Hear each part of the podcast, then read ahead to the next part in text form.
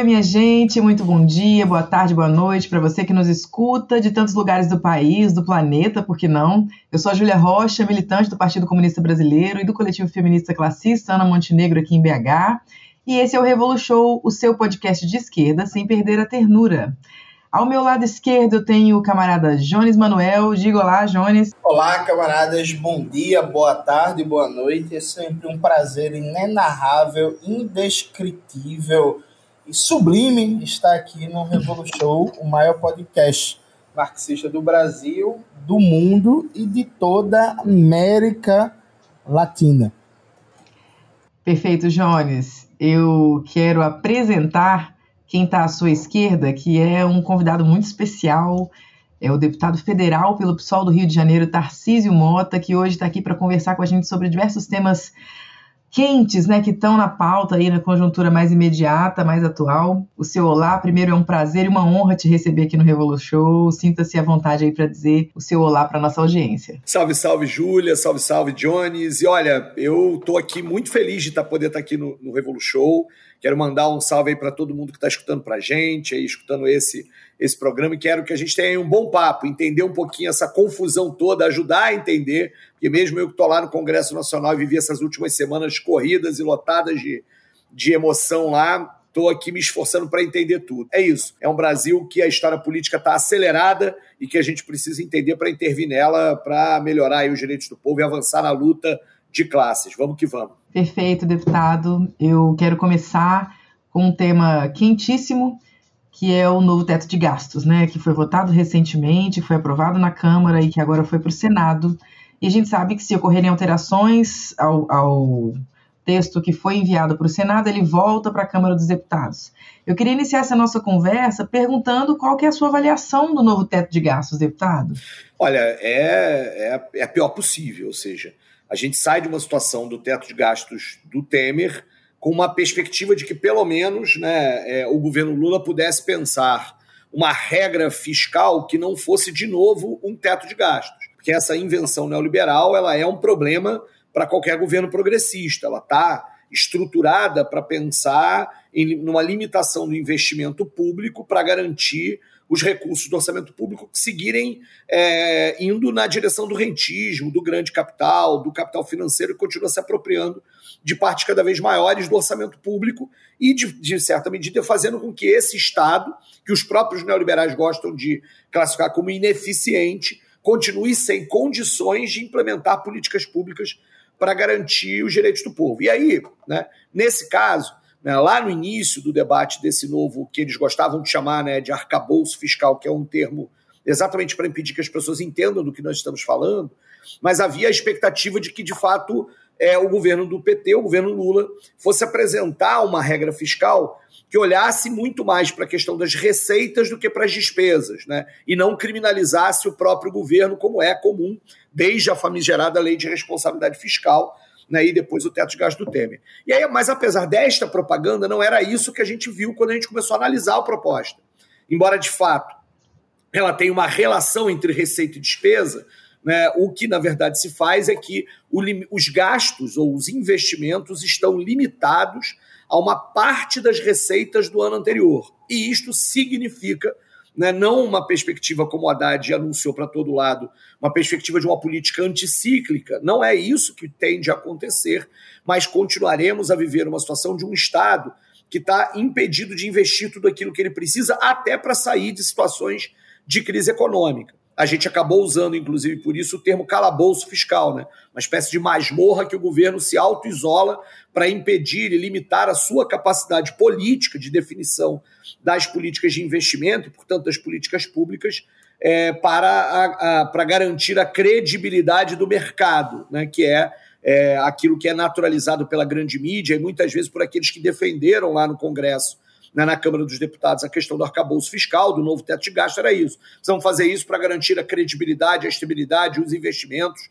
e é só assim que o Brasil não vai entrar em crise. A crise será de outra ordem, né? nós teremos menos direitos para o povo, mais, mais miséria, mais, menos educação, menos investimento, menos emprego, e isso será um problema grave, na minha opinião, no futuro que a gente vai viver aqui. Eu espero até que eu esteja errado. mas me parece que não, pela história recente, não é isso que a gente vai assistir no próximo período. Você acha, Jones, que o Tarcísio está errado? Então, eu acompanhei ao vivo a votação, né? Foi terrível, né? Terrível, terrível. Inclusive, eu acho que a última vez que eu acompanhei uma votação de maneira tão triste foi em 2018, né? No resultado do segundo turno. Eu, inclusive, estava na casa Marielle Franco do, do, do, do, pessoal, a gente tinha saído juntos né, nessa eleição, o pessoal e o PCB, estava acompanhando a apuração lá quando viu a vitória do Bolsonaro. Veja, eu acho que acho que a primeira coisa, Tarcísio, parabenizar sua posição, a posição da maioria da bancada do PSOL, porque, veja, é um princípio básico. Na, na tua intervenção, inclusive na votação, na intervenção da Fernanda Mequiona na comissão, vocês falaram um negócio básico, que é, gente, esse novo teto de gastos vai impedir o governo Lula de cumprir suas próprias promessas. Exatamente. Sabe, tipo assim, não é, não é tipo assim, ah, a gente tá cobrando que o governo Lula seja revolucionário, radical, que expropria a burguesia. Não se trata disso. O que é que se trata? Esse novo teto de gastos, no melhor dos cenários, ele permite um crescimento da despesa pública de 2,5% ao ano. Um acumulado de quatro anos, vou fazer uma simulação básica. Vamos dizer que em quatro anos de novo teto de gastos seja alcançado o nível máximo, o que inclusive eu nem acho que vai acontecer. Isso dá um crescimento em quatro anos de 10% da despesa pública. Gente, pelo amor de Deus! Sabe? Só em 2010 o governo Lula cresceu a despesa pública em 16%. Então, assim, em um ano do governo Lula, dois, vai ser mais do que os, os prováveis quatro anos do governo Lula, três. Aliás, a isso tem um tema, Tarcísio, inclusive que a Fernanda perguntou para o Haddad que ele não respondeu, que é, veja, a gente vive uma desidratação orçamentária desde 2015 para cá. Não é como se os serviços públicos estivessem bombando, não tivesse com déficit de funcionário, não tivesse com déficit é, é, de, de, estrutura, é, tá todo mundo recebendo bem, ninguém tem perdas salariais. Desde 2015, com o governo Dilma, ainda com a, o Joaquim Levy, né, era ministro da Fazenda, começou um ajuste fiscal 2015 para cá, esse ajuste fiscal só se aprofunda e a gente tem um acumulado de piora de serviços públicos, que foi acelerado com Bolsonaro e com Temer. Então, além de um debate do que a gente precisa para dar respostas para as demandas de saúde, de educação, de defesa do meio ambiente, de cultura, de lazer, de esporte, de infraestrutura, de combate ao machismo, ao racismo, LGBTfobia, tem um debate também sobre recuperar as perdas orçamentárias com o novo teto de gastos, o que se está dizendo é que não tem recuperação. Simples e objetivamente. E aqui, veja, não existe é, é, como negar, não é questão de discordância. Veja, não tem como discordar. Porque se a gente está dizendo que temos um acumulado de oito anos de perdas orçamentárias, isso é inegável, os números mostram. Se a gente está dizendo que o Brasil tem dívidas históricas nunca sanadas com o povo trabalhador, como por exemplo, esse país nunca rega do analfabetismo. Esse país nunca universalizou o acesso à água potável. Aqui em Pernambuco, Tarcísio, no meu estado, um a cada cinco pernambucanos não tem acesso à água potável. Percebe? Então, assim, o que está dizendo é que, por exemplo, o presidente Lula passou a eleição inteira dizendo que ele só voltava para a presidência para fazer melhor do que ele fez.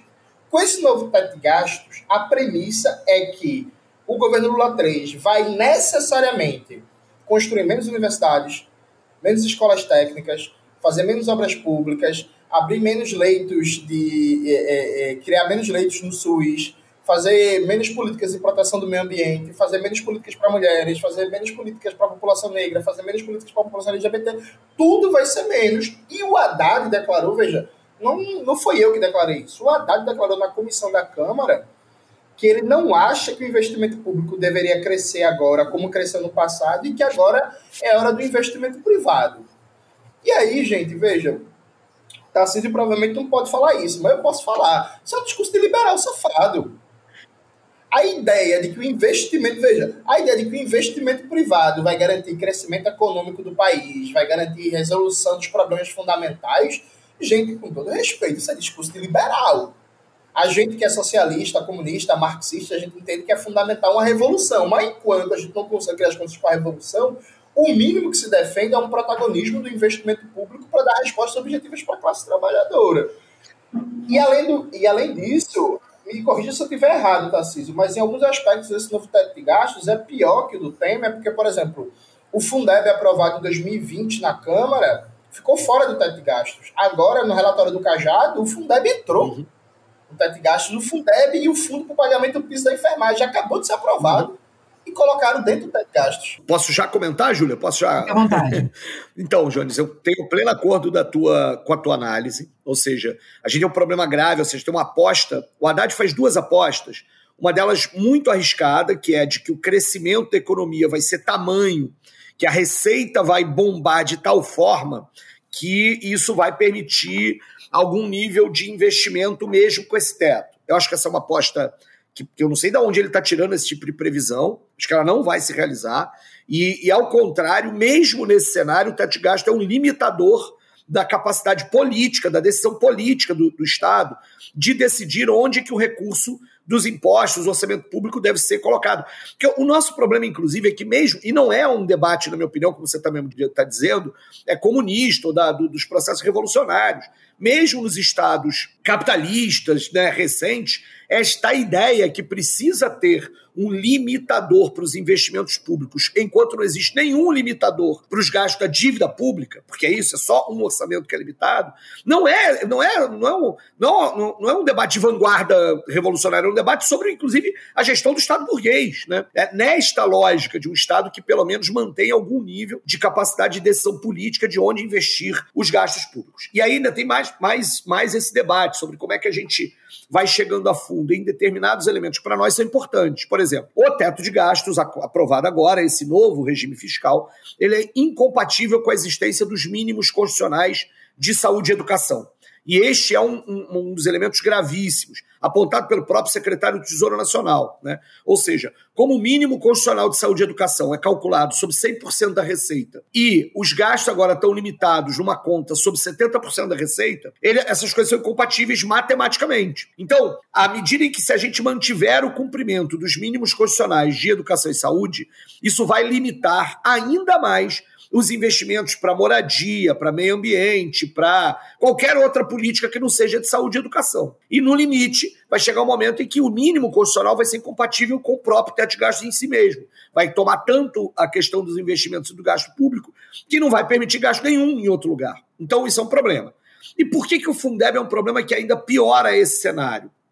Fundeb e o, o, complementação da União para pagamento da, do piso salarial da enfermagem. É muito curioso como no meio da discussão eu acabei me tocando dessa história. Por que é que outros fundos, como o Fundo de Participação dos Municípios e o Fundo de Participação dos Estados, não está dentro do teto? Porque ele não é um gasto federal, é uma transferência de recursos federais para que estados e municípios realizem os gastos. O Fundeb é a mesma coisa. O Fundeb não paga o salário do professor do Colégio Pedro II, que sou, né, como eu estou licenciado, mas do colégio onde eu trabalho, licenciado agora, né, que é um colégio federal. Não é ali que o dinheiro do Fundeb vai. O dinheiro do Fundeb é repassado para governos, para governos municipais e estaduais que utilizam esse governo para pagar os seus professores. Portanto, não é um gasto federal, é um gasto de outros entes da federação. Ele, por isso, ele não estava no teto de gasto do Temer, porque ele reconhecia essa lógica. Se eu vou excluir o fundo, o FPM e o FPE, eu tenho que excluir o Fundeb, porque ele não é um gasto federal. Ele é uma complementação federal a um fundo que, que tem gastos dois outros entes da federação. E aí, para nossa surpresa, o relatório do Cajado colocou o Fundeb para dentro e a resistência para isso, embora tenha tido resistência curiosa, né, de toda a comissão de educação, até os do PL e até os do, a única representante do Partido Novo topou essa história. Nós pressionamos para tentar retirar o Fundeb e no plenário fomos impedidos disso. E eu fiquei muito espantado. Eu falei, era, era inclusive uma emenda que poderia passar no plenário nesse nível, se a gente tivesse o um mínimo de compreensão do próprio governo e do próprio relator, o Cajado, sinalizando: tá bom, entendemos esse processo, mas não foi. E qual é o problema? Eles deram uma desculpa de que a ampliação da complementação do Fundeb, que está prevista na emenda constitucional, ela está preservada porque esse valor da, do aumento da complementação vai ser acrescido ao teto de gastos. É verdade, isto está. Mas o todo não está. Vou dar um exemplo em número. O Fundeb deve, provavelmente, vai ter uma complementação federal no ano que vem da ordem de 40 bilhões de reais. Então, o dinheiro federal do Fundeb são 40 bilhões de reais. Desse dinheiro é federal e repassado para muitos estados e municípios do país. Não para todos, mas para aqueles que não atingem o valor mínimo. Depois a gente pode explicar isso. Desses 40 bilhões, 4 bilhões é o tal do acréscimo de um ano para o outro. São esses 4 bilhões que vão ser acrescidos ao teto de gastos.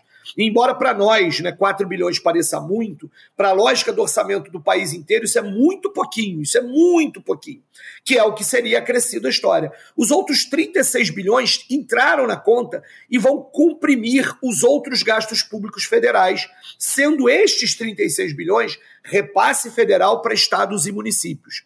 Aí pensa, Jones, Jones, que como essa lógica é uma lógica ideológica, eu vivi isso tanto em Caxias quanto no Rio de Janeiro, como vereador ou dirigente sindical, que os estados e municípios começarão a replicar as regras do teto de gastos, criando novas regras de teto de gastos nos seus entes federativos. O município do Rio de Janeiro, o deputado federal Pedro Paulo, que foi secretário de Fazenda aqui, já tinha feito isso antes. E eles vão aumentar a limitação de gastos também em municípios e estados. E, portanto, esse dinheiro que já está limitando o gasto federal, quando chegar no município, será limitado uma segunda vez, porque o município vai ter a sua regra de gastos, porque isso vira uma coisa ideológica, naturalizada, que todos eles têm que ter essa responsabilidade fiscal para garantir a credibilidade e garantir os investimentos, etc. E com isso, ele vai ser duplamente limitado, o gasto do Fundeb, ou vai servir para duplamente limitar os gastos em outros lugares, porque os mínimos constitucionais estão mantidos. Ou essa constatação que eu acabo de fazer vai levar o governo a dizer: precisamos ceder mais um pouquinho aqui, porque é incompatível. Esse negócio do mínimo constitucional fazia sentido lá em 88. O mundo agora é outro. Eu já vi gente dizendo que é preciso mudar a forma de cálculo do mínimo de investimento em saúde e educação para alguma renda per capita. O que, na prática, eu não preciso nem saber a conta matemática, que eu já sei a conta política. Significa menos dinheiro para saúde e educação. Né? Mais, mais limitação e mais liberdade para que o Estado possa conseguir continuar passando dinheiro para a sanha rentista do grande capital. Ou seja, nós estamos presos numa lógica em que a gente disputa as migalhas de um discurso absolutamente neoliberal. E este é o grande problema, porque a gente estava ali, inclusive, tensionando para isso. A gente podia ter comemorado uma vitória que era retirar o Fundeb do teto de gastos, quando, na verdade, desde o início ele devia estar tá fora, e, na verdade, até na proposta do Haddad ele estava fora. Mas o governo, de certa medida, decidiu não brigar muito para que ele voltasse a ser retirado, e aí a gente perdeu também essa. Perdemos no sentido ideológico, de continuar naturalizando essa ideia de que o Estado tem que ser responsável fiscalmente naquilo que diz respeito ao investimento, que você lembrou muito bem, construção de escola, de posto de saúde, de ponte, de, de, de política de emprego, de política de, de meio ambiente, de política de moradia. Aí ele tem que ser responsável, que significa gasto limitado, mas naquilo que tem a dívida, aí do governo que disser que vai diminuir o pagamento da dívida, porque aí ele perde a credibilidade do mercado e isso é ruim para a economia. Essa ideologia tacanha, ela está internalizada pelas pessoas. E esta votação agora do arcabouço fiscal contribuiu para que ela continue internalizada. Ela sequer conseguiu questionar a lógica dos regimes fiscais anteriores. E era nosso papel, ao ganhar a eleição, dizer: Paulo Guedes estava errado não só porque ele era ministro do Bolsonaro, mas que as políticas que ele desenvolvia eram erradas do ponto de vista político e a gente não conseguiu sequer fazer isso. O Paulo Guedes era errado só porque ele era ministro do governo errado, e não porque ele estava implementando uma política errada, porque a gente implementou a política no mesmo sentido, embora não igual, é claro, mas é bom lembrar que o teto de gasto do Paulo Guedes nem conseguiu ser cumprido, mas a gente agora, o governo Lula vai ser mais eficiente, que vai ter criado uma regra fiscal que vai ser possível ser cumprida. E ao ser cumprida, vai impedir que o próprio governo cumpra as suas promessas de campanha. É isso que é mais cruel, né? É isso que é mais cruel nessa história. E por isso a gente manteve o voto contrário. A gente continua no parlamento sendo base de apoio do governo Lula. Isso ficou provado na votação do marco temporal, na votação do MP dos ministérios e em outras votações que a gente tem. Mas nessa é incoerente dizer que eu quero que o governo Lula dê certo e votar a favor desse negócio que vai amarrar as mãos do governo Lula e certamente colocar ele cada vez mais à mercê da chantagem. Nesse caso, não é a do Arthur Lira e do Centrão, embora eles tenham conexões, às chantagens do mercado financeiro e do grande capital. Ô, Júlia, é, desculpa te interromper, mas só um ponto, ô, ô Tarcísio. E além de ter se rendido ideologicamente, não houve uma disputa por parte da maioria dos setores que a gente considera de esquerda. Houve um silêncio, assim, vergonhoso, né? As chamadas mídias progressistas, os economistas. O David Decache, coitado, ele parecia é, uma voz pregando um deserto, né? Passou dois meses batendo no catigacho, batendo na lógica da austeridade, mostrando que dava para fazer diferente. E acabou que houve um silenciamento. Eu, inclusive, recebi uma notícia hoje, vou até comentar isso amanhã nas minhas redes. Eu tinha sido convidado para um emprego, para trabalhar num projeto de uma ONG, que é pesquisar a situação das trabalhadoras do polo têxtil aqui do Agreste de Pernambuco. E aí eu fui desconvidado hoje para trabalhar, porque o pessoal não gostou das minhas críticas ao novo teto de gastos. Era uma equipe com 10 pessoas, todos os outros 9 estão mantidos na equipe, Cara. e eu fui desconvidado a participar. Falaram que era, não, a gente teve problemas orçamentários, não dá para manter uma equipe com 10, dá para manter uma equipe com 9, quem rodou foi eu. E a gente sabe que, na verdade, o que aconteceu foi que é isso, não gostaram de eu passei o mês de maio inteiro debatendo novo teto de gastos, porque é isso, veja, a gente não quer que a extrema-direita ganhe o governo de novo. E a melhor forma da extrema-direita ganhar o governo de novo é a população ficar frustrada com o resultado do governo Lula. E não dá para fazer um bom governo se não tem dinheiro, né? Porque é isso, não dá para fazer política pública sem orçamento. Política pública não é só boa vontade. Eu quero aproveitar, Jones, que você falou sobre essa as vozes que pregaram no deserto contra o arcabouço fiscal, né, contra esse novo teto de gasto, para trazer um dado que eu até trouxe no episódio anterior que a gente fez com o Decaixa, eu e você, é, sobre uma pesquisa realizada pela Paraná Pesquisa na ocasião da votação do novo teto de gastos, que apontou que quase 77% dos brasileiros e brasileiras não sabe nem sequer do que se trata o novo arcabouço fiscal. Ou seja, tem uma completa desmobilização da nossa classe, uma despolitização do debate público, um acesso muito restrito a essas informações, sendo que é uma das medidas que mais impactarão é, na vida real das pessoas, né? A proposta do Haddad, ela já era é, um descalabro, assim, desde a origem, né? E ela foi piorada na Câmara dos Deputados. Eu queria saber do senhor, deputado, é, nesse cenário, né, de profunda desmobilização da nossa classe, é possível despiorar o teto de gastos? Olha, olha, Júlia, é, tem uma história lá dos bastidores que, é, que dizem que é possível que, por exemplo, o Fundeb saia do teto de gastos no Senado. Né? É, e a gente vai comemorar, no campo do ponto de vista da defesa da educação, que foi talvez o único setor social que ainda falou um pouquinho mais do teto de gastos. Né? Eu, eu, eu tive no congresso do CEP, Sindicato Estadual dos Profissionais de Educação aqui do Rio de Janeiro, é, e ali a galera estava falando de teto de gastos, né? Tava. Então, pelo menos ali, por exemplo, as pessoas estavam de forma unificada e preocupadas com a questão dos recursos da educação. E aí a gente vai comemorar. Mas a batalha ideológica mesmo sobre. E o Davi Decache fez isso várias vezes, você tem toda a razão, tal, mas sobre, inclusive, chegar a perguntar-nos, a nos perguntarmos por que é preciso um teto de gastos, né? Por que, que é preciso uma regra que impeça o governo, que limite a decisão política do governo que ganhou as eleições. Que é disso que nós estamos falando, ou seja, é porque é um debate e a gente, a gente não travou isso. E aí o problema é: é possível despiorar o teto de gastos? É. Por exemplo, tirando o Fundeb, vai ser uma pequena melhoria no teto de gastos. Mas o problema é que a gente vai continuar comemorando pequenas vitórias e não vai fazer o debate de fundo necessário para o debate sobre o que é a condição de Estado e o que é a perspectiva de um governo de esquerda.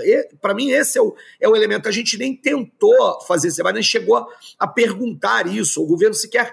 É, a, a, lógica já é naturalizada. Ah, fizemos a PEC da transição e a PEC da transição é, te, teria. A PEC da transição obrigou que o governo tivesse apresentado uma nova regra fiscal. Essa regra fiscal, inclusive, podia ser apresentada até agosto.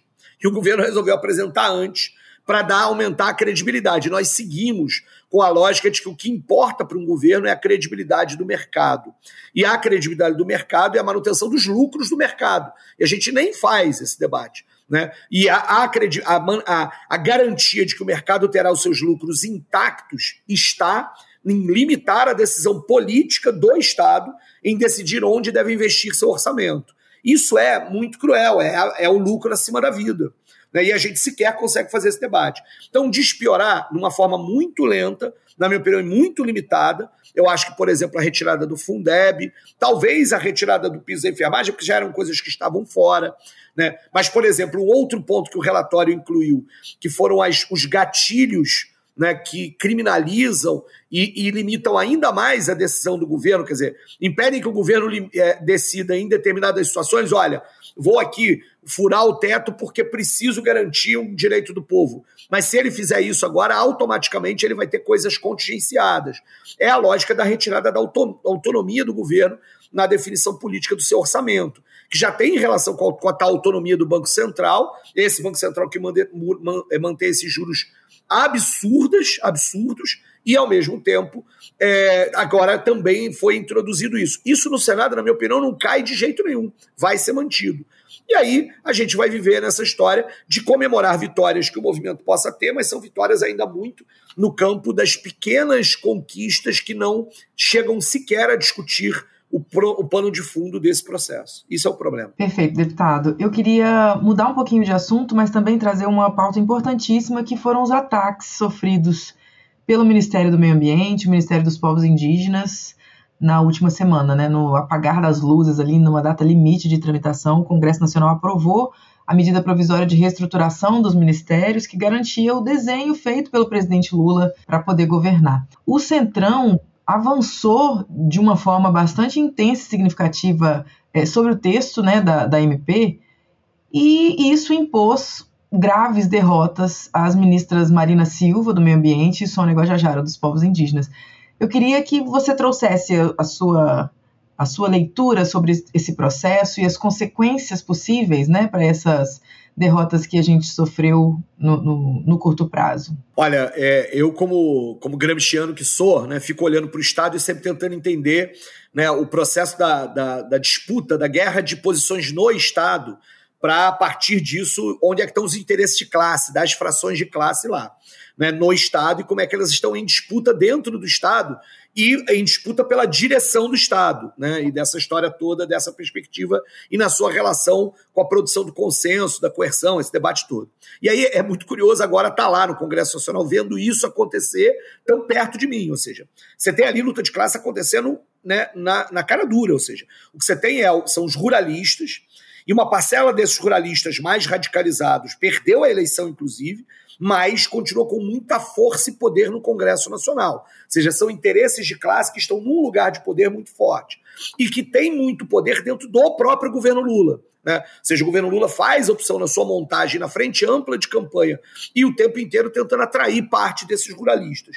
Não satisfeitos com esse naco de poder, que não é pequeno, que o governo Lula já tinha conferido aos ruralistas na lógica política e na montagem do próprio, do próprio governo, eles atacam a partir de uma coisa que até então, para mim, era algo meio consensual. O governo que ganha eleição tem o direito de organizar seu ministério. Né? É, essa é a questão, desde que cumpridas as funções de cada um dos órgãos que são criados por lei. Quero lembrar né, que a gente, inclusive, chegou a acionar o STF para impedir que o, o, Bolsonaro botasse a FUNAI no Ministério da Agricultura. E obrigamos o governo Jair Bolsonaro a manter a FUNAI no Ministério da Justiça. Mas sob o argumento de que a FUNAI no Ministério da Agricultura ela estaria num lugar que é a antítese da sua função. Né? E era isso. E não porque a gente desconhecesse o direito né, que o Bolsonaro tinha por ter ganho a eleição de organizar seu ministério. Os caras pegaram esta perspectiva e levaram as últimas consequências. E resolveram esvaziar o Ministério do Meio Ambiente o Ministério né, é, dos Povos Indígenas, exatamente porque localizam nestes ministérios uma localização de classe daqueles que defendem né, os povos indígenas. Bom, e tentaram, é bom lembrar, a gente às vezes tem esquecido, também o Ministério do Desenvolvimento Agrário também foi esvaziado, as funções da Conab, né, que permanecem nas mãos, e algumas delas que permaneceram nas mãos dos ruralistas por força desse debate também. Teve um destaque do PL ontem que queria extinguir o Ministério do Desenvolvimento Agrário, né, mas esse foi rejeitado. Mas o, o que está ali acontecendo é uma perspectiva do, da sanha de uma parcela importante. Hoje, quem hoje, né, no dia que eu estou aqui dando essa entrevista, você deve estar escutando, pode estar escutando em outro dia. Mas quem assistiu hoje o Jornal Nacional né, vai ter visto, inclusive, todo um debate ao anunciar o crescimento do PIB acima do esperado, dizendo que este PIB é do setor agropecuário. Aí tem aquelas fazendas de soja de sempre das imagens. Né? Olha como o país está crescendo, olhando para as fazendas de soja, que significa o crescimento de um setor do país, essa parte do PIB que cresce é apropriada por um setor muito claro e não distribuído igualmente para o conjunto da sociedade, mas é exatamente esse setor que está tentando minar o poder onde outros interesses de classe podem estar inscritos no aparelho de Estado disputando orçamento público. E é disso que se trata ali. E o governo Lula ficou, de fato, refém desse processo, sem uma condição de atuar de forma mais decisiva. Eu, eu cheguei a ficar com medo ao longo do dia. Falei, gente, a gente vai viver uma crise institucional que eu não sei nem quais são as consequências dela. Se todo o ministério do governo Lula cair, desabar de uma hora para outra. Eu não sei nem o que, o que faz a partir dali num cenário como esse. Mas aí, corretamente, por exemplo, o Lula não foi até a casa do Lira, não, não, não mostrou toda a subserviência, cedeu em alguns pontos, liberou emendas de outro, né, admitiu alguns erros aqui e acolá, e no final a, a, a, a MP dos ministérios foi aprovada com esse tipo de concessão o esvaziamento do Ministério do Meio Ambiente, dos povos indígenas e algum esvaziamento no Ministério do Desenvolvimento Agrário. Nós conseguimos salvar no plenário um esvaziamento ainda maior, né, a extinção do Ministério do Desenvolvimento Agrário e um esvaziamento no Ministério dos Direitos Humanos e do, do Ministério das Mulheres, que aí era o debate mais ideológico com essa extrema-direita bolsonarista. Mas o debate que tem a ver com a luta de classes no, na perspectiva da, da, defesa dos ruralistas avançarem sobre o meio ambiente e sobre os direitos dos povos indígenas, esse debate, essa luta a gente perdeu. A gente perdeu. E isso também é muito lamentável. A gente, a gente teve dificuldade de ter resistências a esse processo. E, ao final das contas, a gente, porque a, o desabamento do governo era pior do que o processo. E aí o governo vai ter que agora né, fazer alguma, em alguns casos, ele vai conseguir fazer é, conseguir consertar a parte disso, remediar o problema. Uma das coisas, por exemplo, que estava em jogo ontem, era um lugar onde fica o chamado cadastro ambiental rural, que é uma autodeclaração do proprietário de terra sobre como é que está a situação ambiental da sua terra, e se ela estiver fora do padrão do Código Florestal, ele tem que ter um programa de restauração ambiental no seu, na sua propriedade. Isso, obviamente, é uma questão ambiental e não agrícola. Portanto, não pode estar no Ministério da Agricultura, tem que estar no Ministério do Meio Ambiente. Como os ruralistas queriam que fosse para o Ministério da Agricultura, né, e o governo não queria, fez isso no meio do caminho foi para o Ministério da Gestão, que é da ministra Esther Dueck, que é da gestão de serviços públicos. Parece meio estranho.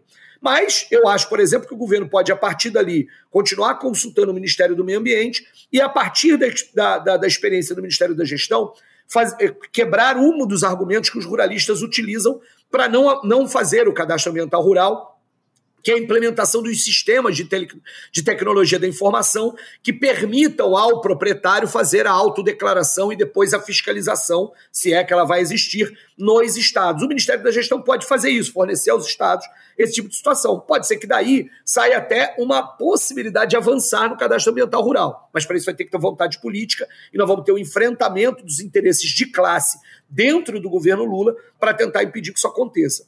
Nenhum de nós do pessoal imaginava que o governo fosse ser diferente disso, era um governo de frente ampla. O que nós esperamos é que, em alguma medida, a esquerda dispute a direção do governo. E isso é que está, seja no arcabouço fiscal, seja na forma, na pouca resistência que nós tivemos no esvaziamento desses ministérios, é isso que, na minha opinião, é o mais preocupante nesse momento. Ah, isso, se, ah, isso, isso é consequência do Congresso conservador, etc. É verdade, estamos amarrados numa espécie de semi-parlamentarismo, semi-presidencialismo, onde o Arthur Lira opera num, num, num patamar muito grave de, de, de, de pressão e de chantagem sobre o governo. Estamos. Mas, na verdade, o nosso problema maior também é a pouca disposição do governo de disputar a direção, ou da parte esquerda do governo, digamos assim, de disputar a direção do governo no sentido ideológico para que a gente possa ter um pouco mais de ganhos nisso. É grave, significa que a gente precisa continuar analisando, avaliando. Nenhum de nós quer o retorno do Bolsonaro, que era muito pior, do Ricardo Salles e sua turma, né, do passaboi e passaboiada, mas isso significa os limites de onde a gente está e da nossa necessidade de mobilização para conseguir avançar mais num cenário, produzir um cenário possível para avançar mais ali na frente. Eu acho que fica como uma mensagem para quem está nos ouvindo que o enfraquecimento da Marina e da Sônia, seus ministérios, é uma vitória da bancada ruralista e do agro, que é quem ela representa, né? A fração mais reacionária da burguesia brasileira. O agro que ganha com o dólar alto, que ganha com a desindustrialização, que ganha com a destruição do meio ambiente, com avanços sobre é, é, biomas, sobre terras indígenas, inclusive com avanços sobre os direitos trabalhistas, né, com diversas denúncias de trabalho escravo, inclusive sendo reveladas aí da história mais recente das atividades desse, desse campo aí da burguesia brasileira. E faz tudo isso, né, gente? Sendo tech, sendo pop, sendo tudo, com uma, um poder é, ideológico muito grande, usa esses aparelhos de hegemonia para poder se colocar como uh, uma fração moderna, avançada dessa classe burguesa brasileira.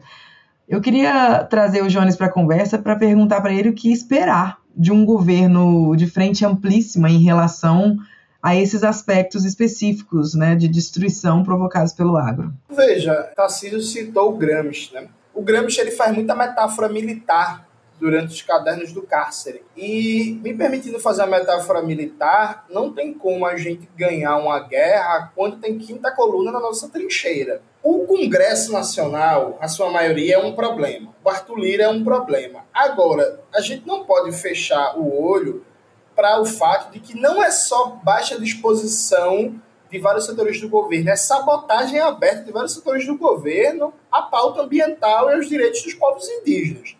E aqui vamos citar alguns exemplos. Eu lancei um vídeo hoje, Tarcísio, em que eu falo abertamente que o Rui Costa trabalhou pela aprovação desse MP para esvaziar o Ministério da Marinha e da Sônia. Digo isso sem problema, e todo mundo, os bastidores de Brasília, sabe disso é porque por motivos diferentes a mídia progressista não está falando e a mídia burguesa não está falando. Mas todo mundo sabe que o Rui Costa trabalhou por isso, inclusive o Rui Costa ajudou a redigir a MP. Então foi uma ação direta do governo Lula, sabe? Em conluio. Todo mundo sabe que José Guimarães, que é líder da bancada do PT no Congresso Nacional, é parceiro do Arthur Lira. Inclusive, o José Guimarães falou que o Arthur Lira é um herói da nação e que ainda vai ter os seus feitos reconhecidos sabe? É, é, esse o naipe. Nessa semana que passou, o ministro Alexandre Silveira atacou publicamente a Marinha e Ibama. A Petrobras soltou um comunicado público deslegitimando o Ibama. O ministro da Agricultura, Carlos Fávaro, defendeu o marco temporal no Roda Viva. E aí, veja, o fato de ser ministro de partidos de direita não justifica isso não, porque o governo pode e deve sim ter autoridade para dizer assim, não, sabe, você não vai falar isso. Porque, veja, o Ministério da Agricultura, por exemplo, é um ministério que tem muito orçamento. Não tenha dúvida que não só dentro do próprio PSD, como todos esses partidos de direita, brigariam de faca por esse ministério. Então não existe isso. Ah, não, mas é porque o ministério do PSD não dá para mandar ele ficar calado. Dá, sim. A questão é que é uma escolha, ó. Saiu uma notinha na Folha de São Paulo, uma reportagem, foi uma reportagem plantada pelo Rui Costa. Eu digo logo, pode processar o Rui Costa faça uma vaquinha para pagar o processo. Uma reportagem plantada por ele, em que era assim, reportagem da Mônica Bergamo, que dizia integrantes do governo Lula avaliam nos bastidores que é melhor focar no desenvolvimento econômico e desistir da pauta ambiental indígena. Seis meses de governo, pô. Seis meses de governo. Desistir da pauta ambiental indígena. Entende que absurdo é esse? Veja, focar no desenvolvimento econômico. Que desenvolvimento econômico a gente está falando? É, é da isenção fiscal para monopólio estrangeiro para vender mais caro, sabe? Tipo, há um elemento de baixa disposição ideológica mesmo, de projeto político, de fazer uma defesa radical, não só do meio ambiente dos povos originários, como a defesa da reforma agrária. Porque, veja, reforma agrária não é pauta só do MST. Reforma agrária, por exemplo, o marco temporal, ele implica diretamente, se for aprovado, na, nos processos de demarcação em andamento que atingem 11 mil hectares de terra. Isso é o latifúndio agronegócio querendo se apropriar disso. O, o marco ele dá permissão para mineração. É um debate direto do latifúndio, da mineração, da exploração predatória de petróleo e recursos naturais, querendo se apropriar de terras indígenas, querendo se apropriar de reservas ambientais. A MP da Mata Atlântica está nesse bolo também. Então, a ofensiva do, de um setor da burguesia, da burguesia agrária, para expandir a sua fronteira de acumulação de capital. E há vários setores né, da, da esquerda que não têm compromisso em enfrentar isso. Concretamente, infelizmente, é muito triste dizer isso, mas se você pega os deputados do PSB, eu não salvo nenhum. Eu conheço bem o PSB, que eu sou de Pernambuco, então estou aqui na fonte e não salva nenhum, nenhum, nenhum. Você pega os deputados do PDT, também não salva nenhum. Você pega os deputados do, do PT, salva 10, sendo generoso sabe? E na prática só tem os deputados do PSOL que estão fazendo esse enfrentamento. E alguns, inclusive, fazendo até mais enfrentamento é, no voto do que na fala. Alguns até falam pouco e tal, estão preocupados com outras coisas. Mas assim, quando a gente vai ver, sabe? E aí há uma escolha do governo, e aí eu acho que esse é um elemento central. Há uma escolha do governo em fazer uma governabilidade a frio. Percebe? Isso é uma escolha política do presidente Lula. Porque o Lula até agora foi para as cadeias nacionais de rádio e TV uma vez, no 1 de maio. Falar diretamente com a população. Percebe? O presidente tem a prerrogativa de toda semana chamar as cadeias de rádio e TV se ele quiser para falar diretamente com a população. A estrutura da presidência tem uma capacidade de comunicação para pautar. E aí, por exemplo, o tema ambiental tem um apelo internacional gigantesco e tem uma capacidade de mobilização nos grandes centros urbanos muito interessante. Isso poderia e deveria ser usado como elemento de pressão. Só que há uma escolha de não fazê-lo. Ao ponto, inclusive, que o Padilha, o ministro das Relações Institucionais, comemorou a aprovação da MP do relatório. Sabe? A gente até criou uma figurinha no WhatsApp que é a cara do Padilha dizendo mais uma derrota vitoriosa. Porque ele sai chamando derrota de vitória. E não dá, sabe? Não dá. Aí a Sônia Guajajara falou que estava decepcionada com o governo, e aí saiu toda a mídia progressista dizendo que é, Lula manda a Sônia Guajajara não reclamar mais em público. E a galera compartilhando, atacando Sônia. Atacando em massa. Teve um ecossistema aí dito progressista que não, não devia em nada para as mídias bolsonaristas, viu? Dizendo que a, perguntando se a Sônia não quer espelhinho, dizendo que a Sônia é vendida dos Estados Unidos, dizendo que a Sônia é empregada do Jorge Soros. É o Haddad empurrando o novo teto de gasto, se orgulhando do FMI, se orgulhando de jantando toda semana com o Campos Neto, porque eles são amigos, viu, gente? Se vocês sabem, a gente tá brigando, a gente tá xingando o Campos Neto toda semana, mas o Campos Neto e o Haddad são brothers. Inclusive, não é declaração minha, tá na imprensa. Vocês podem ver que antes do Haddad apresentar o projeto do novo teto de gastos, o Campos Neto foi consultado para formulação. Veja, Tarcísio é deputado da base do governo ali. Tarcísio não foi consultado. Né? O, o Lindenberg Farias, que é do PT, não foi consultado. O Campos Neto foi. Isso não é declaração minha, não. Isso é público, declaração do propriedade. Percebe? Então, veja.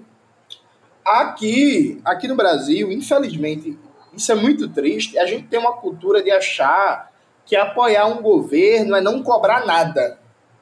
É não criticar nada. E se criou uma mitologia que é, Lula é uma espécie de Maquiavel do agreste pernambucano. O Lula sabe o que faz. Não, o Lula não sabe o que faz, não. Às vezes o Lula erra, e o Lula está errando bastante nesse começo de governo, percebe? E aí a Marina, inclusive a Sônia, merecem parabéns. Porque o que a bancada ruralista fez foi atacá-las, ver que no governo não tinha retaguarda necessária, esperando a demissão delas para partir disso ir para cima dos cargos. Elas estão num sacrifício, segurando uma posição para impedir o avanço maior do agro, é, em nome de sabe Deus como vai ser o Ministério, porque o Ministério do Meio Ambiente foi esquartejado. Como é que vai ser o trabalho? Ninguém sabe, pô. Percebe? E, e, ainda, e ainda foram atacadas na mídia. Se criou uma mitologia que assim, a Marina é contra o desenvolvimento nacional porque ela não quer exploração de petróleo no Foz do Amazonas. Veja, o laudo é do IBAMA, é técnico. E o nosso problema de pobreza, de subdesenvolvimento, de orçamento, não é a falta de petróleo para explorar, porque o Brasil já é o suficiente em petróleo cru. O nosso problema é que 20% das cadeias de petróleo e gás natural do Brasil estão na mão de monopólios estrangeiros nosso problema é que 70% dos postos do pré-sal estão na mão de monopólios estrangeiros. Nosso problema é que a única refinaria do norte do país, a Isaac Sabá, foi privatizada durante o governo Bolsonaro. Nosso problema é que a refinaria da Bahia, Landolfo Alves, a mais importante do Nordeste, foi privatizada no governo Bolsonaro. E tudo isso segue privado. É aqui que está o nosso problema. Percebe? Não é porque não pode explorar petróleo no, no, no, na foz do Rio Amazonas. É, é, esse é um falso debate. Com todo respeito a quem defende, isso é um falso debate. O debate é nacionalizar essas cadeias de petróleo e gás sob o controle da Petrobras e usar essa renda, inclusive, para fazer transição energética, para depender menos do petróleo e do gás natural. É, Jones, eu acho que, que eu, tem um elemento da tua fala agora que, na minha opinião, é muito, muito importante, que é o seguinte: qual é o projeto econômico para o país do governo Lula? É, na minha opinião, se a gente olhar para trás, em que o governo Lula tinha um projeto econômico que tinha a ver com a questão do, do, do grande. É, da, da, perspectiva das grandes empreiteiras, né, das, das, das grandes. É, é desse modelo de desenvolvimento, inclusive olhando para a América Latina e até às vezes para a África como um espaço de investimento, é, estímulo ao investimento privado de grandes empresas nacionais, das grandes empreiteiras essa história, era uma lógica de desenvolvimento em que a descoberta do pré-sal encaixava com esta perspectiva de desenvolvimento nacional, desenvolvimento econômico. O problema é que 20 anos depois esse projeto não é não pode mais ser o mesmo. E este é parte da situação que, na minha opinião, é muito dramática. Ou seja, todo o debate colocado, por exemplo, da questão do petróleo na foz do Rio Amazonas, ele tá, as críticas que vêm de parte da própria esquerda e da direita recuperam uma determinada questão que já deveria ter sido ultrapassado de modelo de desenvolvimento. E aí o problema é exatamente Sônia e Marina são aquelas, figuras que estão ali a defender este outro modelo de desenvolvimento que tem que ser mais do que sustentável, que é essa palavrinha que o capitalismo verde gostava e gosta muito de utilizar. Tem que ser muito mais do que isso. O debate, por exemplo, da transição energética não é um debate simples, mas é um debate com uma decisão política que precisa ser tomada e que não vai ser tomada pelos ruralistas ou por aqueles que querem seguir numa lógica de uma em que o petróleo, este petróleo, cuja parte da sua exploração e refino está privatizado, quer continuar abocanhando né, uma, uma parte disso para esse capital. Então, é, essa é parte do, do, do, do, uma parte grave do problema da gente ter uma falta de rumo, ou pior do que isso, porque talvez você esteja apontando essa, essa, essa perspectiva. Quem está dando a direção do governo nesse momento não é este setor que nós deveríamos estar é, é, privilegiando, que é uma lógica de um desenvolvimento econômico diferente, que teria Marina e Sônia muito mais do que símbolos seriam elementos, né, pilares de um outro modelo de país, de gestão e de política.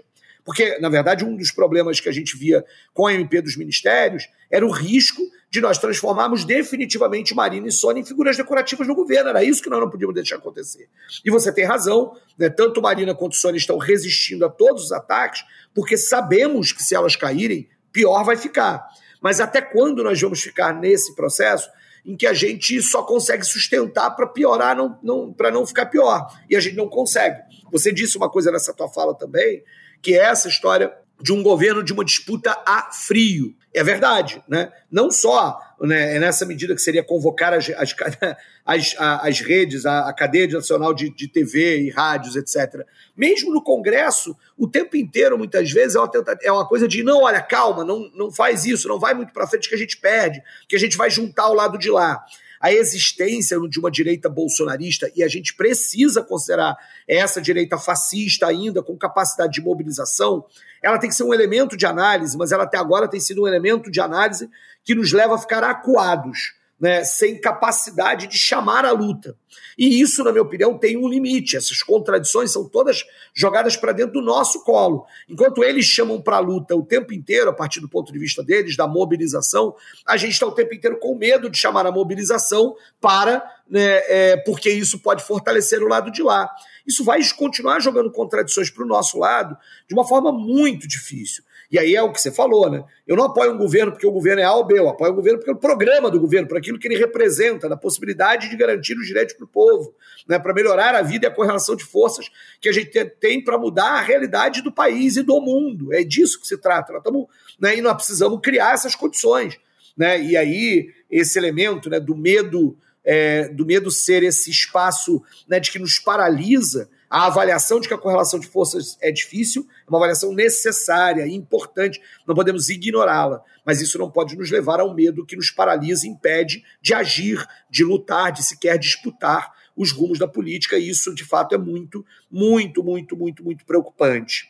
O marco temporal que está no meio desse contexto, a avaliação que a gente tem é que, de fato, ele, ele tenderá a ter menos, mais dificuldade de tramitar no Senado. É curioso, viu, Jones? Eu que sempre defendi né, o fim do Senado, dizia que o Senado devia deixar de existir. Nessa última semana vivi uma experiência que eu falei, ainda bem que ele ainda existe, né, porque senão a situação seria pior. É uma contradição do meu ponto de vista daquilo que eu defendo na política enorme, né, de olhar que, que ainda bem que o Senado está ali para atrasar parte do problema. Né, mas Olha o nível de, de, de, de, situação que a gente está, né, num cenário como esse, de, de torcer para que ele tramite mais lentamente no Senado, que o Senado consiga conter isso, e de que o julgamento no STF né, possa levar a uma outra situação de que esse marco temporal é absolutamente inconstitucional. Este projeto de lei, inclusive, mesmo que aprovado no Senado, sancionado, eu acho que o governo vetaria, mas mesmo que nós derrubássemos o veto, ou seja, se ele entrasse em vigor por força e obra só do legislativo, ainda assim seria judicializado, tem muitos problemas nele. Né? Ele é um projeto de lei que está mudando por cláusulas que são constitucionais, e, portanto, isso é, é um elemento que nós vamos para a disputa. Mas a gente está tão limitado que a única luta que a gente está tendo que fazer, e está com dificuldade de fazer, é a luta institucional, né? de forma amedrontada no Congresso e de forma numa esperança no Supremo Tribunal Federal que, sabe, que é contra aquilo que a gente sempre defendeu, no sentido de que a gente precisa mobilizar as pessoas, porque senão só as instituições vão agir, e aí a gente sabe quando que acontece, essas instituições não são essencialmente nossas e podem, em algum momento, estar a favor de alguma das lutas, mas não pode ser só ali que a gente está lutando. Perfeito, deputado. Eu queria novamente mudar um pouquinho de assunto para trazer a sua leitura sobre a conjuntura mais especificamente do Rio de Janeiro, que é a sua, que é o seu ponto de partida, né, que é da sua base. Eu queria que você compartilhasse com a gente as suas impressões, não só a conjuntura atual e as perspectivas, né, para as próximas eleições, para 2024, que está logo ali na esquina, né? Olha, ô Júlia, antes disso, deixa eu complementar essa pergunta. Tá, joga uma pimenta aí. e aí, vai apoiar do milícia ou não? que a gente chamava de tudo milícia. Eu sou desse tempo. que a gente não gostava do Eduardo Paes. Eu, particularmente, continuo não gostando, né? O Eduardo Paes, agora, a mania dele é ficar no Twitter dizendo que tem que prender pichador. É. Não tem mal o que fazer. Então, e aí, como é que vai ser isso? Não, não, não há qualquer possibilidade da gente apoiar o Eduardo Paes. O pessoal já tirou a posição aprovada no seu diretório por unanimidade que nós teremos candidatura própria nas eleições de 2024 e que vamos buscar uma possibilidade de uma aliança de esquerda para um projeto de esquerda na cidade do Rio de Janeiro. E eu sou inclusive um pré-candidato a prefeito.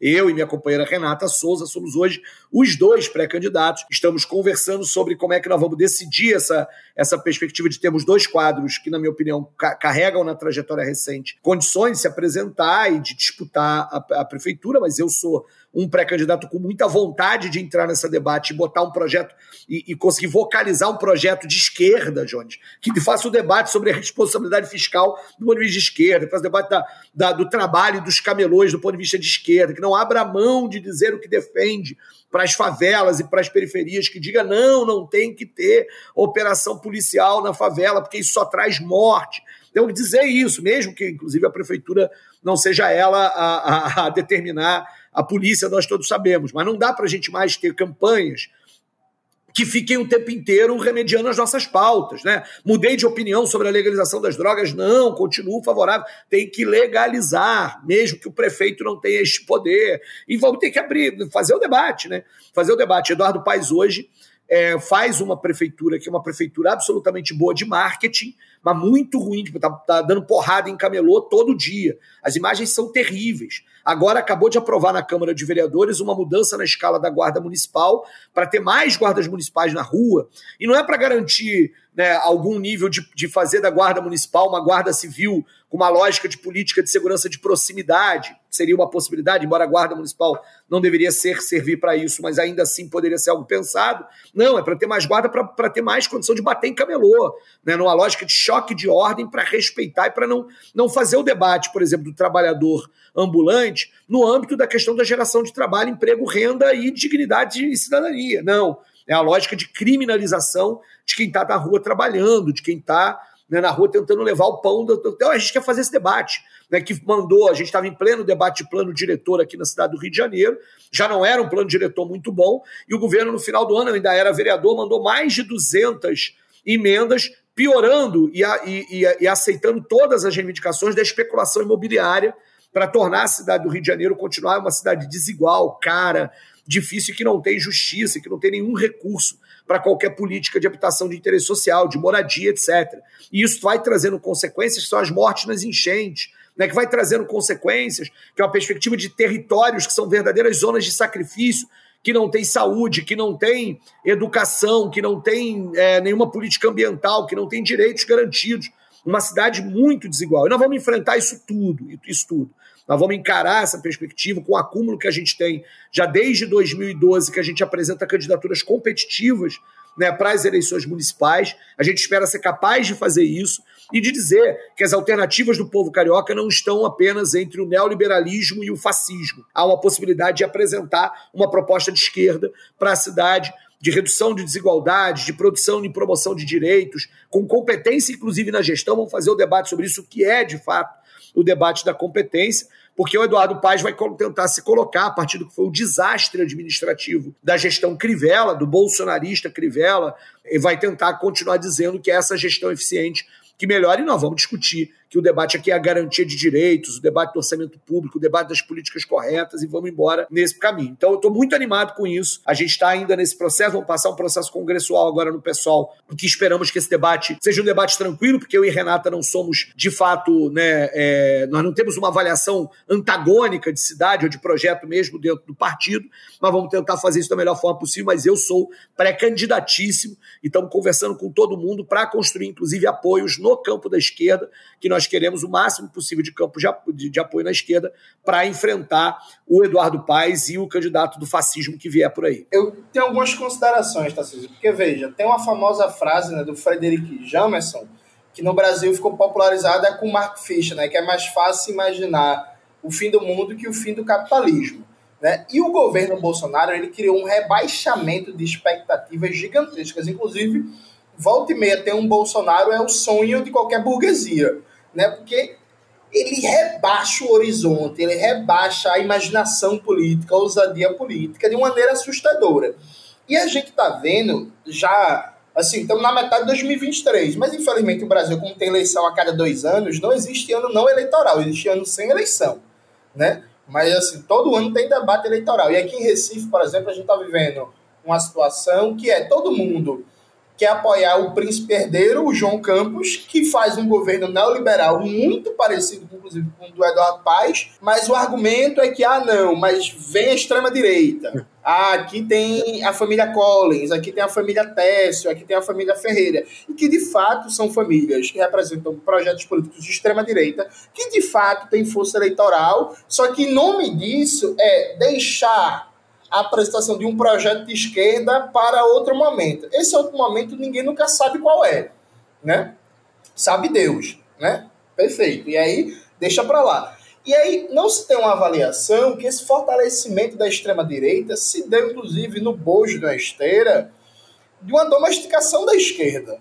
Porque veja, os processos não estão separados. Outro dia desse o Lula foi pro podcast do Mano aí o Lula falou: não, Bolsonaro é fruto de 20 anos de despolitização da sociedade brasileira. Aí eu tava na academia ouvindo isso, eu falei assim, pô, concordei com Lula. Verdade, presidente. Mas quem é que comanda a esquerda brasileira? Quem é a maior força da esquerda brasileira nos últimos 20 anos? O que, é que foi feito a nível de projeto de esquerda nos últimos 20 anos?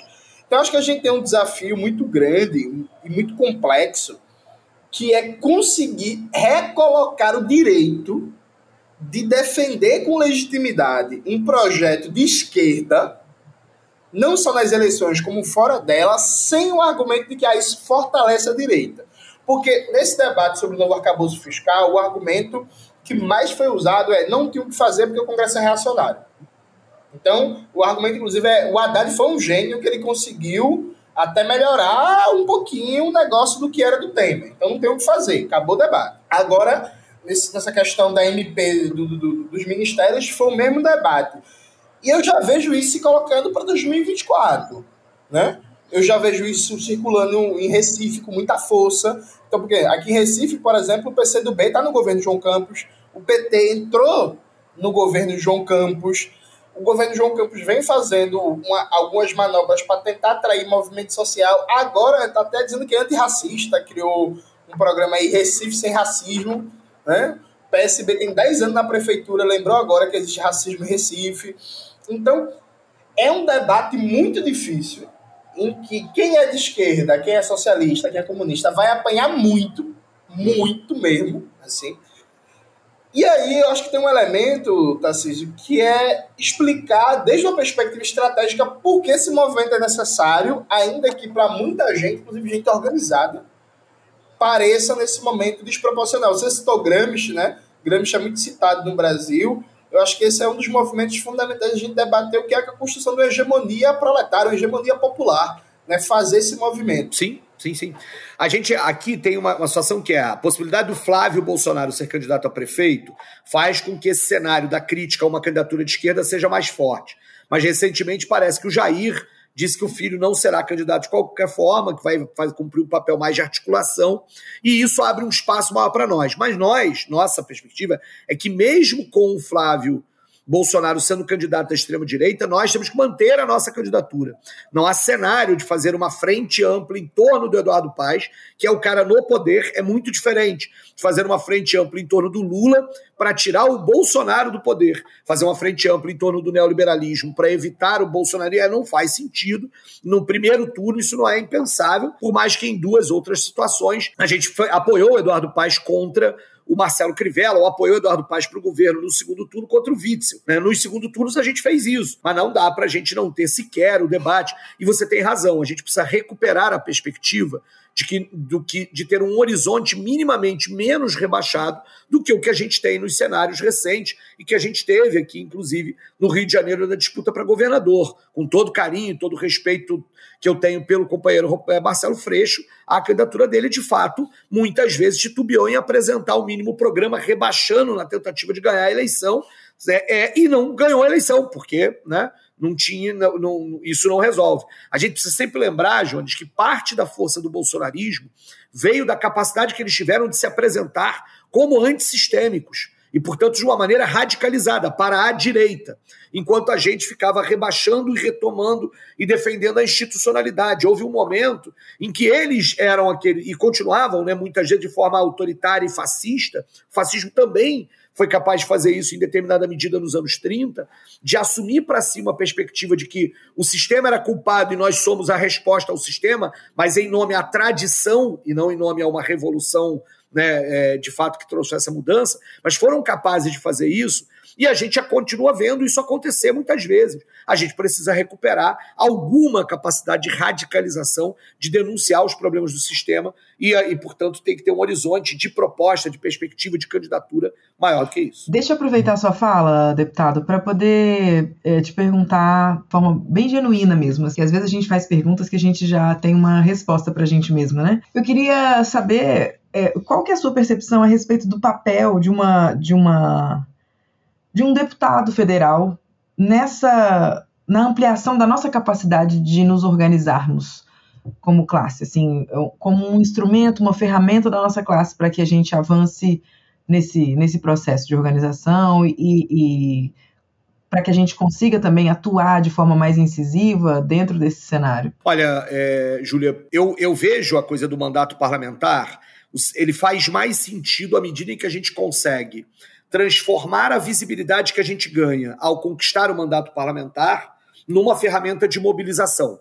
Né? Ou seja, é transformar a tribuna como um tribuno do povo, como muitos de nós dizemos em vários momentos. Ou seja, porque há de fato o, né, a, a, possibilidade de que a trajetória de militância, de luta, de organização me conferiu, de ter a confiança de, nas últimas eleições, quase 160 mil pessoas me escolherem para ser deputado federal e numa uma quantidade de pessoas que escolheu o pessoal como partido a eleger e a levar do Rio de Janeiro cinco deputados federais, só faz sentido se essa visibilidade que a gente ganha a partir dessa perspectiva servir para ampliação da consciência e da mobilização das pessoas. Ou seja, é esta conexão que faz. A gente atua no parlamento sempre em duas funções: a resistência para impedir a retirada de direitos e a mobilização para garantir e aumentar a mobilização do povo. São esses dois pilares que a gente tem que estar tá fazendo o tempo inteiro. É claro que aí, Tarcísio, você hoje é base de um governo.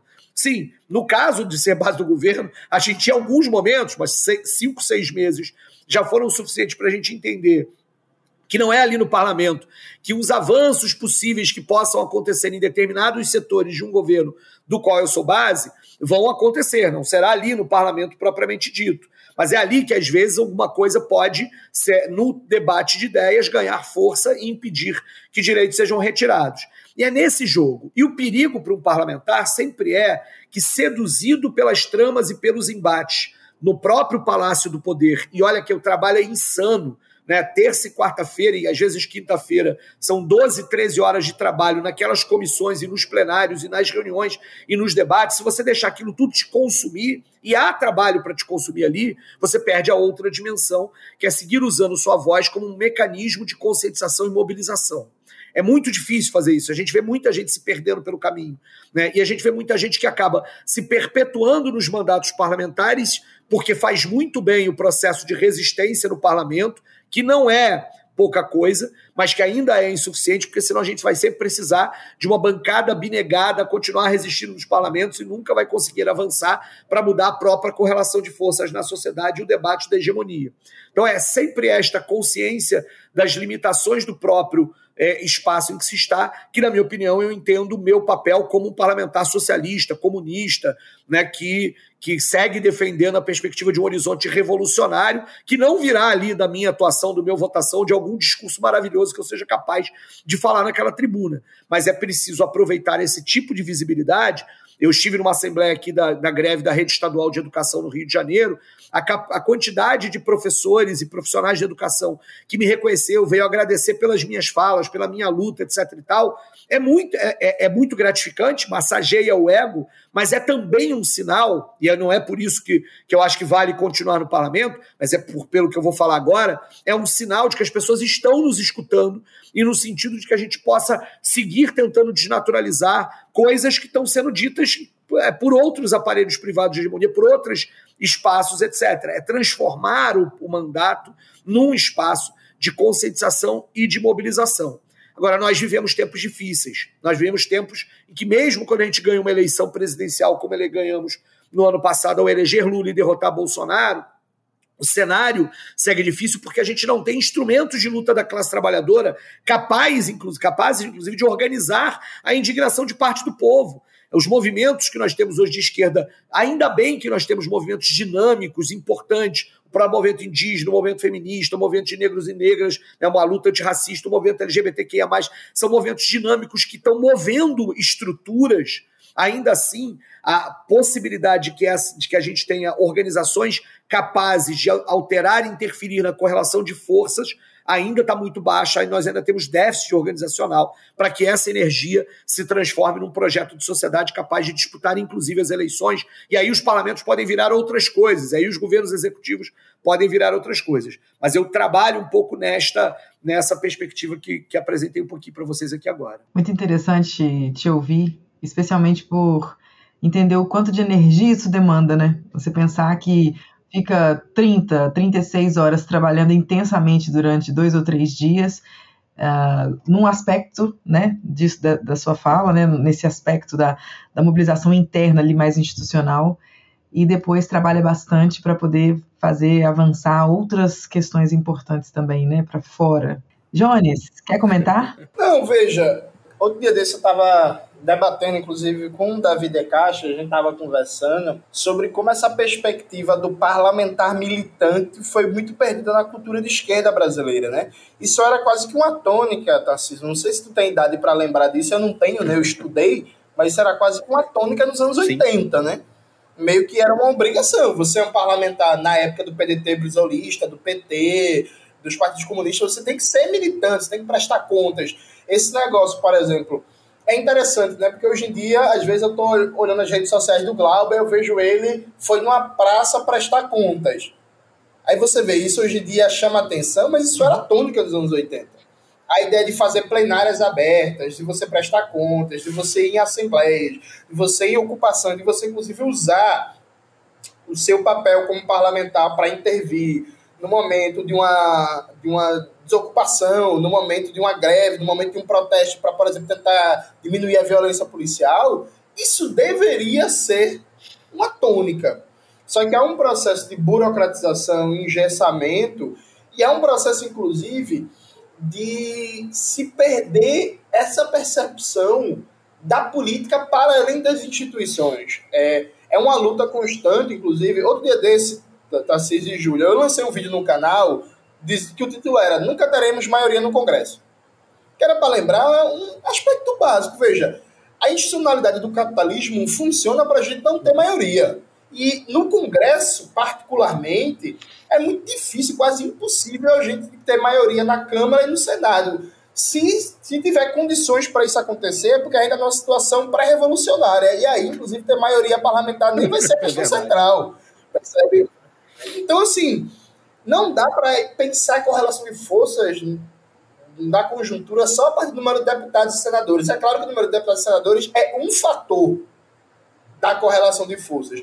Mas vamos lembrar que nossos amigos e irmãos aqui da Colômbia, quando eles começaram a rebelião popular que enterrou um pacote de austeridade de aumento de impostos, foi com minoria no Congresso, enterraram, a, a, o parlamento voltou atrás e depois elegeram o primeiro presidente de esquerda da história da Colômbia, que está comprando vários enfrentamentos importantes e que faz 15 dias conseguiu a aprovação no Congresso, em que ele tem minoria, da liberação de 3 milhões de hectares de terra para reforma agrária.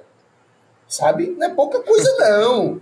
Conseguir a aprovação de um pacote, de um plano de desenvolvimento de 1,6 trilhões de pesos é, colombianos é o maior pacote de investimento público da história do país. Então, assim, dá para fazer. O próprio Chile, a rebelião popular, que agora está sendo perdida pelo Gabriel Boric, que eu chamo carinhosamente assim, do Haddad do Chile. É, mas, assim, a gente tinha minoria no parlamento. E movimento feminista, movimento estudantil, movimento sindical, povos originários, povos Maputo, conseguiu empurrar o governo de Sebastião Pineira e conseguiu convocar um processo constituinte que está sendo perdido pela moderação. Uhum. Inclusive, pela moderação do senhor Gabriel Boric, por uma perspectiva social liberal que não dá resposta às vozes das ruas.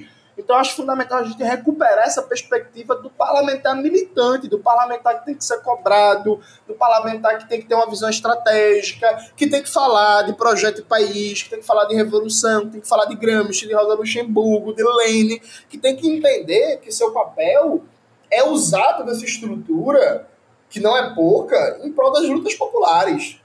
Sabe? Que tem que ser em prol das lutas populares, que não pode ser um processo que, por exemplo, aqui em Pernambuco, aqui em Pernambuco, a gente está passando por um processo é, muito difícil com a governadora, que é de direita, embora não se diga no discurso, que a gente está com seis meses de governo e a FACEP, que é o órgão de fomento à pesquisa do Estado, né, ser o equivalente da CAPES nacional, a FACEP está sem diretor há seis meses. Sabe? Ciência e tecnologia do Estado abandonada.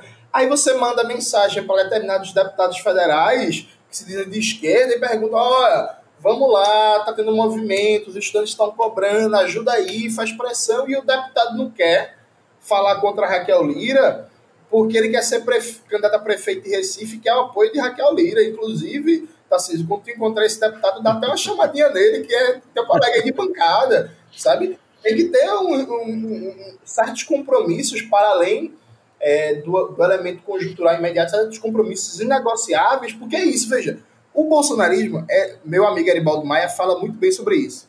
Uma das coisas para você conseguir conquistar corações e mentes das pessoas é a intransigência da ideia. Quando você, contra ventos e marés, você sustenta. Meu projeto é esse, meu projeto é esse, meu projeto. Claro, faz as mediações e tal, tem um diálogo, mas você tem um projeto que é inegociável e você vai sustentar até ele ter força. O bolsonarismo Sim. conseguiu fazer isso do jeito fascistoide, mentiroso, tudo isso, mas assim, eles têm uma intransigência estratégica. E falta do nosso lado também uma certa intransigência estratégica para dizer, ó, certos pontos são inegociáveis, certos princípios são inegociáveis e certas formas de fazer política são inegociáveis. Para assim a gente conseguir acumular forças para vencer, para conseguir não só resistir, né, porque quem resiste é barragem, como o João Carvalho, mas a gente conseguir avançar, a gente conseguir a vitória. Porque eu tô com 33 anos eu já tô cansado de resistir, viu, gente? Eu tô querendo vitória de verdade. Esse negócio de só resistir não dá, não, assim.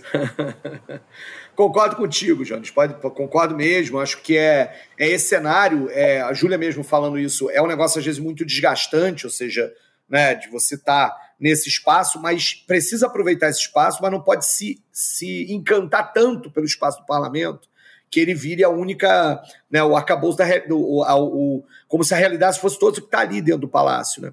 Eu às vezes muita, eu faço um esforço danado quando me chamam para fazer algum debate, alguma análise de conjuntura, de não resumir a minha análise de conjuntura política à divisão dos partidos, porque é preciso ver as classes a, atravessando e, a, e como é que elas se, como é que o processo eleitoral não traduz automática e mecanicamente o contexto da luta de classe na sociedade porque senão a gente fica muito é, preso num debate parlamentar. E é isso. Aí vão ficar em busca de um sonho, de uma utopia mais difícil do que a utopia da Revolução Socialista, de que é no poder do voto, nessa condição, convencer as pessoas a votarem nos candidatos de esquerda daqui a dois anos. Para ter, por exemplo, ah, eu só posso ser prefeito da cidade do Rio de Janeiro com projeto de esquerda se eu tiver maioria na Câmara de Vereadores. É óbvio que daqui a dois anos o pessoal não fará 26 vereadores. Né? Nós temos sete.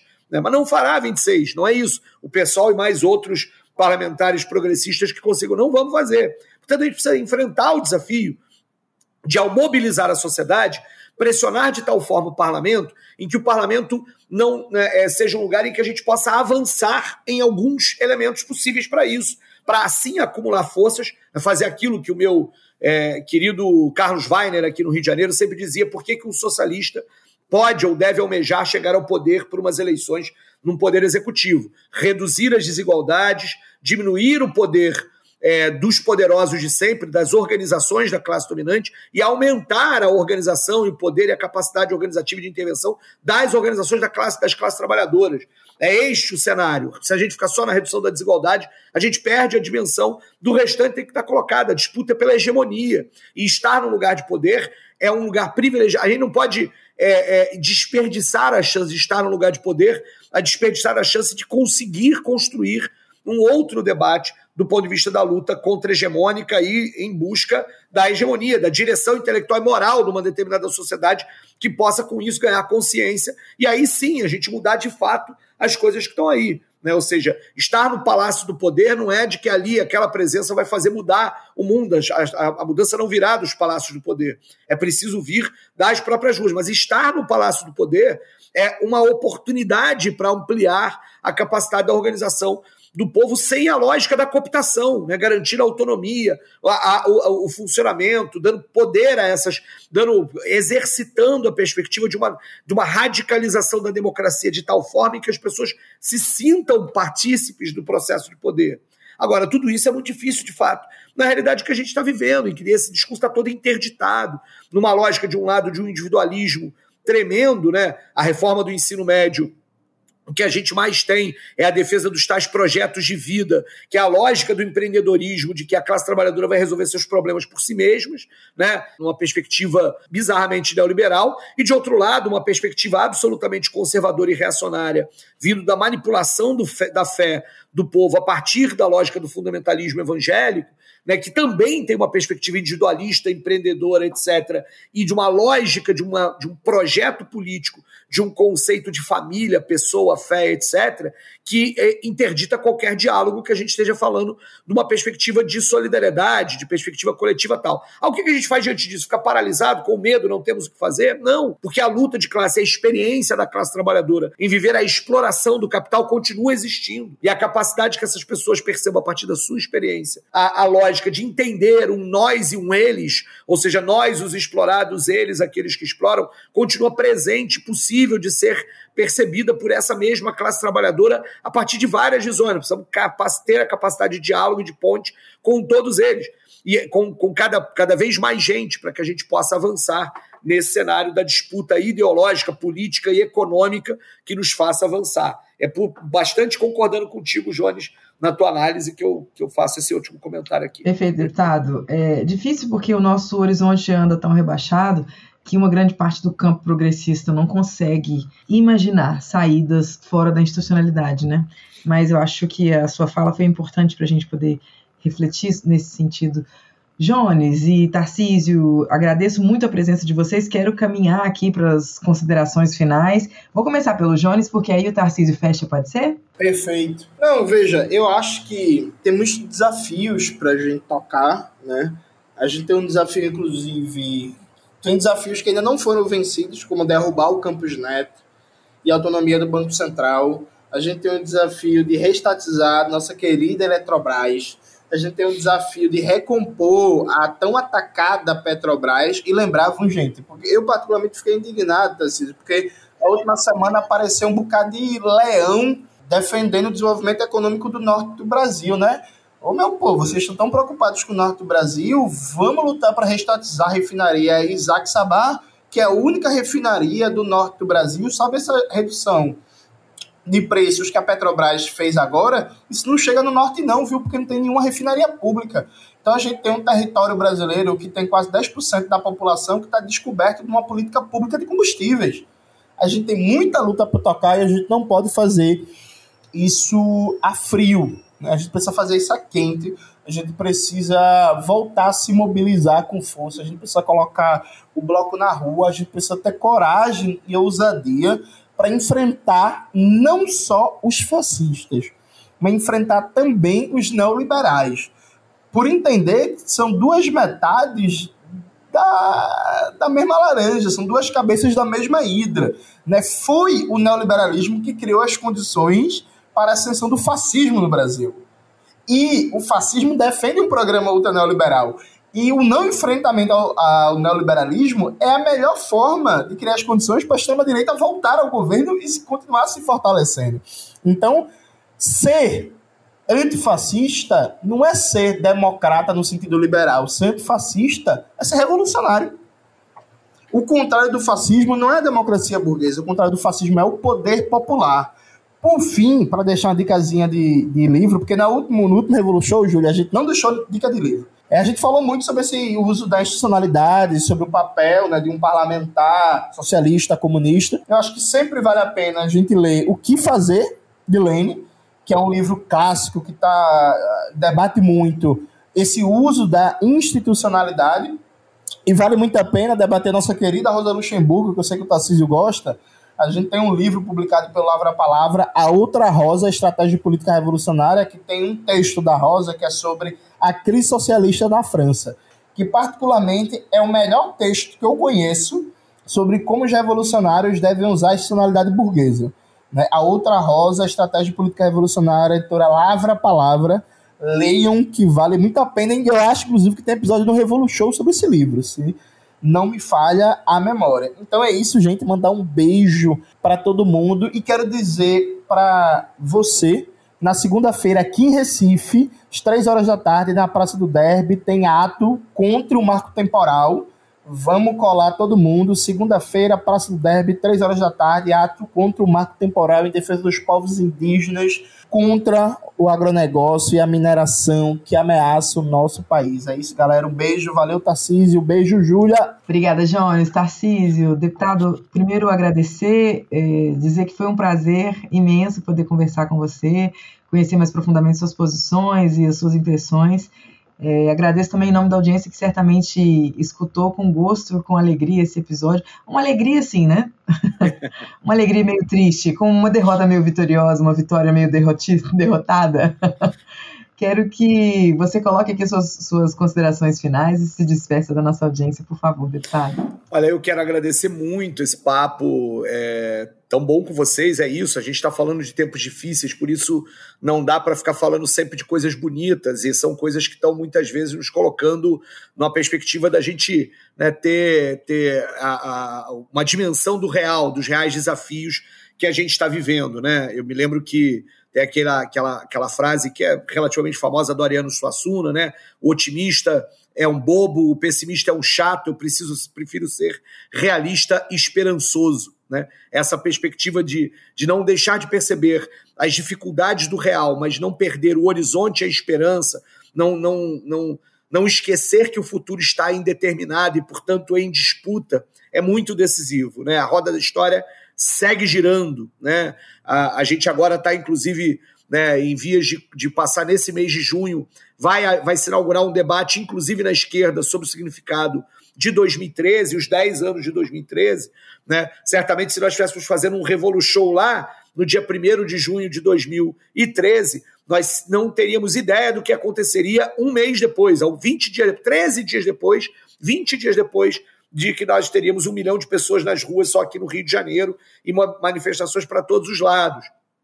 E agora, na minha opinião, inclusive, toda essa lógica revisionista de dizer que a única coisa que 2013 teve foi a presença do fascismo e uma espécie conspiracionista de financiamento internacional está absolutamente equivocada. A gente está perdendo a oportunidade de olhar nas contradições daquela, daquela jornada de junho, nas contradições que viveram, onde foi que a gente errou, onde foi que a gente não foi capaz de capitalizar a insatisfação popular que estava na rua e que acabou capitalizada pela direita anos depois, num programa diferente daquele, diverso daquele que estava em 2013 nas ruas, e aí a gente acaba não conseguindo recriar sobre outra forma, sem que a gente enfrente as contradições que enfrentamos lá, manifestações daquele tamanho, que a gente sonha são manifestações daquele tamanho que tenham saldos organizativos que mexam as estruturas do país num outro elemento. A gente vai ter que fazer esse debate. Né? E é isso, é um futuro indeterminado e a gente precisa estar tá seguindo né, com a teimosia de todos os revolucionários. Nós estamos numa, numa tradição revolucionária de muita gente que foi teimosa ao longo da história para continuar apostando, mesmo nas maiores adversidades, de que nós não podemos compactuar com este presente de injustiça que a maior parte da população está vivendo. E ainda mais num cenário em que o que nos resta né, é a catástrofe ambiental e o fim da própria experiência humana na Terra, né, se a gente não for capaz e ousado o suficiente para dizer que é preciso mudar o sistema.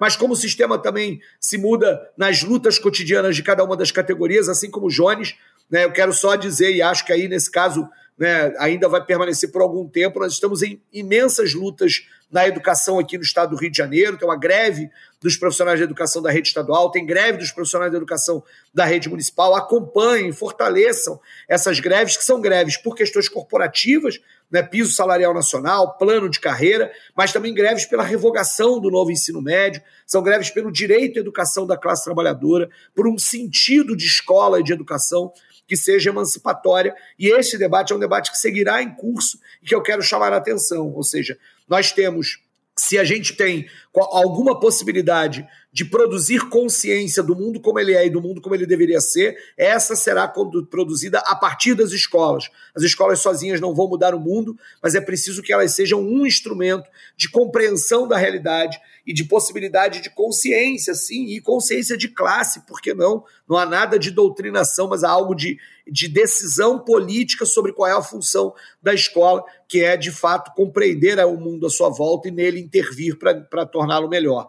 E esse processo, sem sombra de dúvida, seguirá acontecendo na América Latina, mas no mundo inteiro, mas sobretudo na América Latina, com greves e mobilizações de profissionais de educação, porque é próprio né, da vida dos professores e de profissionais de educação lutar. É isso. E aí seguimos na luta porque a gente acredita que é isso que será capaz de mudar a vida e seguimos acreditando que da alegria né, do, do carnaval, do samba, da vida, da cultura que a gente tem, ainda assim, a gente mesmo em tempos difíceis, a gente consegue sorrir, dançar, sambar e viver e antecipar um mundo melhor no futuro. Vamos que vamos, Júlia, vamos que vamos. Jones, obrigado aí por essa possibilidade. Aí você falou a minha língua, viu, Tarcísio? Aí você falou a minha língua. Vamos de samba porque é o que nos alimenta, ah, faz a gente resistir. E aí, então, já que o Jones eh, indicou um livro, eu vou indicar uma obra musical que você pode pegar nas plataformas todas aí. Marina Iris acabou de lançar um álbum nas plataformas chamado Virada. É um negócio de muito, muito gostoso e saboroso ouvir. Você que está aí, pode em qualquer plataforma, ou mesmo no YouTube, você vai conseguir pegar Virada, Marina Iris, e deleitem-se com uma música e uma cantora de uma sensibilidade, uma compositora de uma sensibilidade impressionante. Marina é sensacional. sensacional. Muito bom, muito bom. Muito obrigada, Jones. Muito obrigada, Tarcísio. Muito obrigada você que nos ouviu até aqui. Daqui a pouquinho, ou melhor, semana que vem a gente volta. Um abraço.